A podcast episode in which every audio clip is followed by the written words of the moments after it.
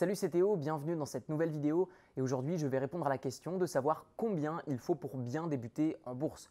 Vous allez le découvrir au travers de cette vidéo, je ne vais pas vous donner de chiffres précis parce que ça va dépendre de votre situation, de vos objectifs, de votre profil d'investisseur, mais surtout de votre capacité à un, avoir confiance dans vos investissements, votre capacité à prendre des décisions rapidement et surtout d'avoir une stratégie qui est saine et basée sur le long terme. Le premier des critères à prendre en compte, c'est votre stratégie. Est-ce que vous souhaitez investir sur des actions qui vont capitaliser ou des actions qui vont vous reverser un dividende? Alors, quelle est la différence entre ces deux types de stratégies, ces deux types d'actions?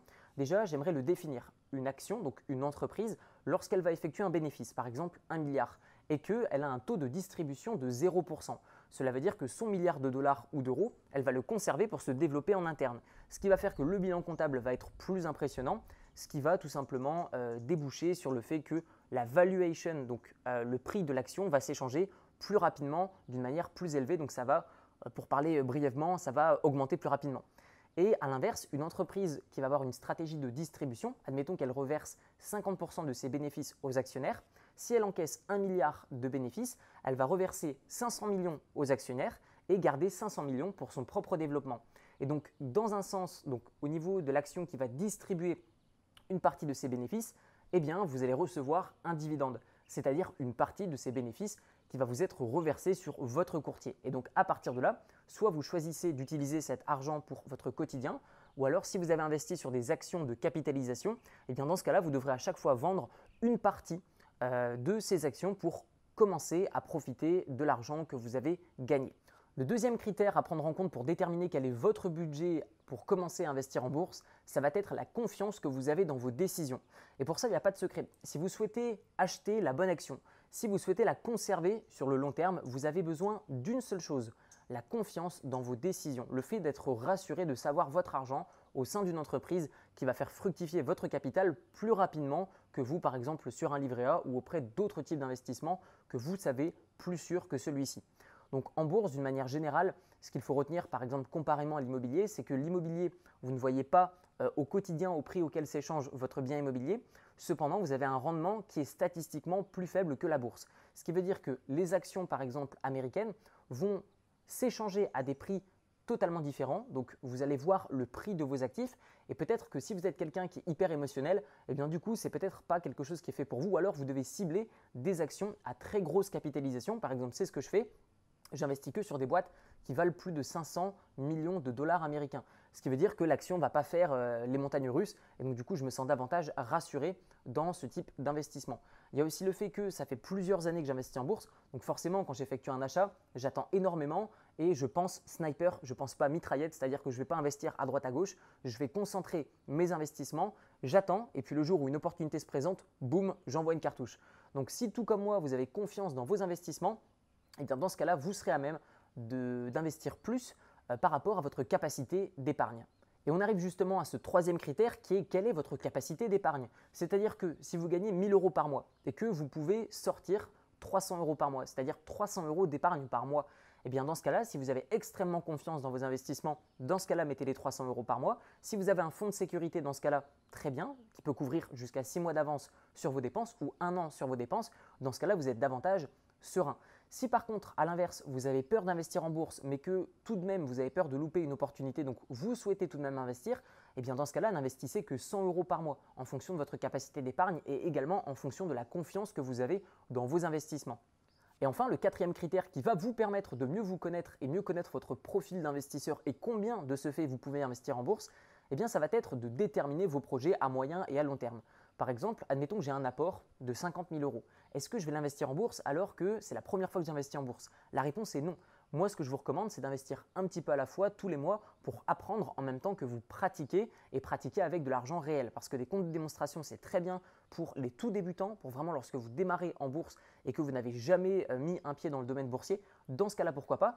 Par contre, si au bout d'un certain moment, vous avez réellement envie de franchir la prochaine étape et commencer à bénéficier d'intérêts composés et euh, bah, d'un effet exponentiel grâce aux dividendes, eh bien dans ce cas-là, vous allez avoir besoin d'investir de l'argent réel. Donc, posez-vous un instant la question de savoir est-ce que par exemple sur ces 50 000 euros, je ne vais pas les utiliser euh, comme apport par exemple pour emprunter de l'argent et acheter ma résidence principale dans 10 ans? Est-ce que euh, je n'ai pas un enfant euh, qui est en cours de naissance et du coup peut-être que je vais pouvoir garder plus de capital pour couvrir de ce fait les dépenses de mon enfant. Est-ce que vous avez prévu de faire un voyage bientôt? Euh, Tout ça, il faut le prendre en compte et encore une fois, en fonction de ces réponses, vous allez pouvoir déjà imaginer un budget qui correspondra à euh, du capital disponible pour être investi en bourse. Maintenant, ce que je vous propose, c'est de vous donner un exemple d'une situation qui est fictive afin que vous puissiez vous en référer et partir comme base pour savoir approximativement combien vous auriez besoin pour commencer à investir en bourse. Donc prenons l'exemple de quelqu'un qui a pour objectif de gagner 1000 euros par mois avec ses dividendes. Cette personne a un niveau de confiance qui est faible dans ses décisions, c'est-à-dire que c'est la première fois qu'il va investir en bourse. Il va avoir une capacité d'épargne de 300 euros par mois. Cela veut dire que, admettons qu'il gagne 3000 euros par mois et qu'il en dépense 2700, cela veut dire qu'il peut réellement épargner 300 euros par mois. Il a également un projet à moyen terme qui est de devenir propriétaire de sa résidence principale d'ici 5 ans.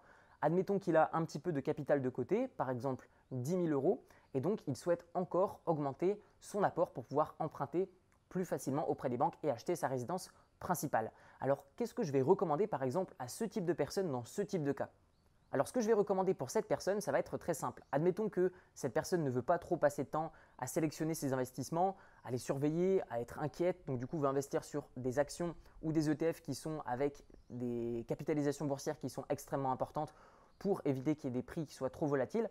Ce que je vais recommander, c'est 200 euros par mois qui vont être placés dans des ETF et 100 euros par mois qui vont être mis de côté pour l'apport qui va euh, augmenter durant ces 5 prochaines années pour réaliser le projet euh, d'emprunt pour l'achat d'une résidence principale. Concernant les investissements, ces 200 euros par mois, je les immobiliserai dans trois types euh, de classes d'actifs.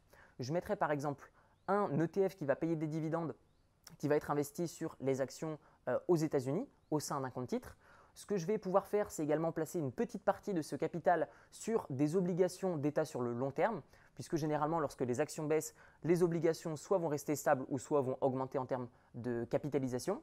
Et enfin, j'investirai une petite partie sur un ETF qui répliquerait euh, le cours de l'or. Donc ce serait de l'or papier. Donc personnellement, ce que je ferais, ce serait par exemple 100 euros par mois sur euh, un ETF comme par exemple le SCHD. Je mettrais par exemple 100 euros par mois sur euh, des bons du trésor aux États-Unis, par exemple le symbole BND. Et puis je pourrais par exemple mettre 100 euros par mois sur le symbole GLD qui est la réplication de l'or. Ce qui ferait que au bout de 5 ans, eh bien du coup, il aurait de l'or, il aurait euh, des obligations euh, de euh, gouvernement sur le long terme et il aurait également des actions sur le marché américain. Et puis après, s'il souhaite avoir plus de rendement, eh bien dans ce cas-là, il pourra vendre une partie de son or ou une partie des bandes qu'il a, donc des obligations, et puis il pourra l'injecter éventuellement au travers d'un ETF, donc ce SCHD, qui va sélectionner des actions qui vont payer des dividendes, mais d'une manière assez stable. Et donc de ce fait, capital gain va augmenter, le rendement va augmenter, et donc c'est une stratégie qui est réaliste par rapport à cette situation. Ce que je vous propose maintenant, c'est de regarder dans la description de la vidéo, je vous ai mis un tableau qui est issu de ma formation qui s'appelle Value Investor, et ce tableau vous permettra de remplir directement votre capital de départ et combien vous souhaitez ajouter tous les ans sur les marchés financiers. Ça vous permettra d'avoir une idée de combien est-ce que vous pouvez générer euh, de dividendes tous les mois. Vous pouvez ajuster, si vous le souhaitez, le rendement. Vous pouvez ajouter et modifier, par exemple, euh, le capital que vous allez mettre initialement ou combien vous allez ajouter tous les ans. Et donc, pour cette situation, si par exemple, euh, au travers d'un rendement annuel de 10%, c'est-à-dire 5% de rendement par an, c'est-à-dire 5% de dividendes par an plus 5% de capital gain, eh bien, on est bien à 10%. Et donc dans cette situation, ce que l'on voit, c'est qu'avec 300 euros par mois seulement ajoutés sur les marchés financiers avec un capital de départ de 0 euros, ce que l'on peut voir, c'est qu'au bout de 18 ans, eh son capital va générer 1024 euros par mois et de ce fait, il obtiendra son objectif euh, des fameux 1000 euros par mois de dividendes. Notez également que pour le symbole GLD, par exemple l'or que je vous ai cité, il ne va pas verser de dividendes, mais vous avez d'autres symboles qui vont couvrir l'or avec des dividendes, ce qui est par exemple le cas de l'ETF qui s'appelle IAUF, qui est tout simplement euh, un tracker qui va copier le prix de l'or et qui va revendre une partie de son or pour tout simplement dégager un dividende. Et enfin, si je devais ajouter trois derniers conseils rapidement et facilement applicables dans votre situation, c'est déjà de 1 d'avoir une stratégie sur le long terme qui va respecter votre temps libre. Beaucoup de personnes, et ça j'en entends tous les ans, qui vont dire ouais mais moi je fais plus. Ok mais combien de temps tu passes? Donc moi je vous invite vraiment à peser le pour et le contre entre le fait de choisir vos actions vous-même et euh, les arbitrer tout au long de l'année pendant des années et des années, ou alors acheter un ETF qui va tout simplement sélectionner correctement les actions pour vous. Et certes, vous n'aurez peut-être pas le même rendement, mais en tout cas en termes de temps passé pour sélectionner et arbitrer votre portefeuille, vous allez y passer énormément moins de temps. Donc prenez en compte cette balance de temps investi, énergie investie pour le rendement que vous allez obtenir de votre capital. La deuxième recommandation que j'ai pour vous, ça va être de continuer de vous former perpétuellement parce que les marchés financiers vont évoluer, mais globalement toujours retenir qu'une stratégie long terme sera vraiment viable et euh, tout ce qui est trading, gagner de l'argent rapidement, etc. Personnellement, ce n'est pas pour moi. Je ne dis pas que ça marche pas. Je dis simplement que d'un point de vue des statistiques, ce n'est pas ce qui marche pour les investisseurs débutants. Et honnêtement, sur le long terme, même si vous gagnez plus, encore une fois, faites attention à cette balance entre temps investi et retour sur investissement par rapport à votre capital. La troisième recommandation que j'ai euh, pour vous, ça va être une erreur à ne pas faire. D'un point de vue statistique, ça marche. D'un point de vue purement pratique, ça ne marche pas. C'est-à-dire que vous avez par exemple 50 000 euros de côté. Est-ce que vous souhaitez les investir ou les laisser sur un livret A ou un livret d'épargne, peu importe? En fait, d'un point de vue purement stat, c'est vrai que ça va vous rapporter plus. Cependant, d'un point de vue pratique, ça ne marche pas. Parce que pour moi, un investissement doit, un, me permettre de me sentir à l'aise avec ça, je dois me sentir euh, confiant dans mes investissements et rassuré et pas inquiet. Deux, mon capital doit être protégé et je dois le sentir protégé. Trois, ça doit générer un rendement qui, moi, me convient. Et quatre, ça ne doit pas transformer un investissement en nouveau métier. Et de ce fait, pour ma part, si j'avais un patrimoine euh, et que je l'investis d'un seul coup sur les marchés financiers, alors c'est vrai que ça peut rapporter plus, mais je serais inquiet. Et donc simplement pour le non-respect de cette règle-là, eh bien, je n'investirai pas euh, mon patrimoine, mon capital d'un seul coup sur les marchés financiers et j'attendrai, je serai patient. Dites-vous bien une chose, si vous n'avez pas investi ces 10, 15, 20, 30 dernières années, est-ce que vous ne pourriez pas attendre une année de plus? Qu'est-ce que ça va changer réellement à votre vie que d'attendre une année de plus? Soyez patient, si vous le souhaitez, investissez petit à petit votre capital, mais s'il vous plaît, n'investissez pas tout d'un seul coup, vous risquez d'être inquiet, pas confiant dans vos investissements et ensuite retirer votre argent à la moindre volatilité sur les marchés. On arrive maintenant à la fin de cette vidéo. À votre tour, dites-moi dans les commentaires avec combien vous avez investi en bourse pour débuter ou avec combien vous prévoyez de commencer à investir en bourse. Et pour aller beaucoup plus loin, je vous recommande mon livre qui s'appelle Libre, comment se créer des sources de revenus passifs avec un petit capital. Vous le retrouverez au format papier directement sur Amazon et dans la description de la vidéo, vous le retrouverez au format audio et au format PDF directement euh, consultable sur votre ordinateur, tablette et tout ce qui va bien. On se retrouve de l'autre côté et je vous souhaite tout le succès que vous méritez.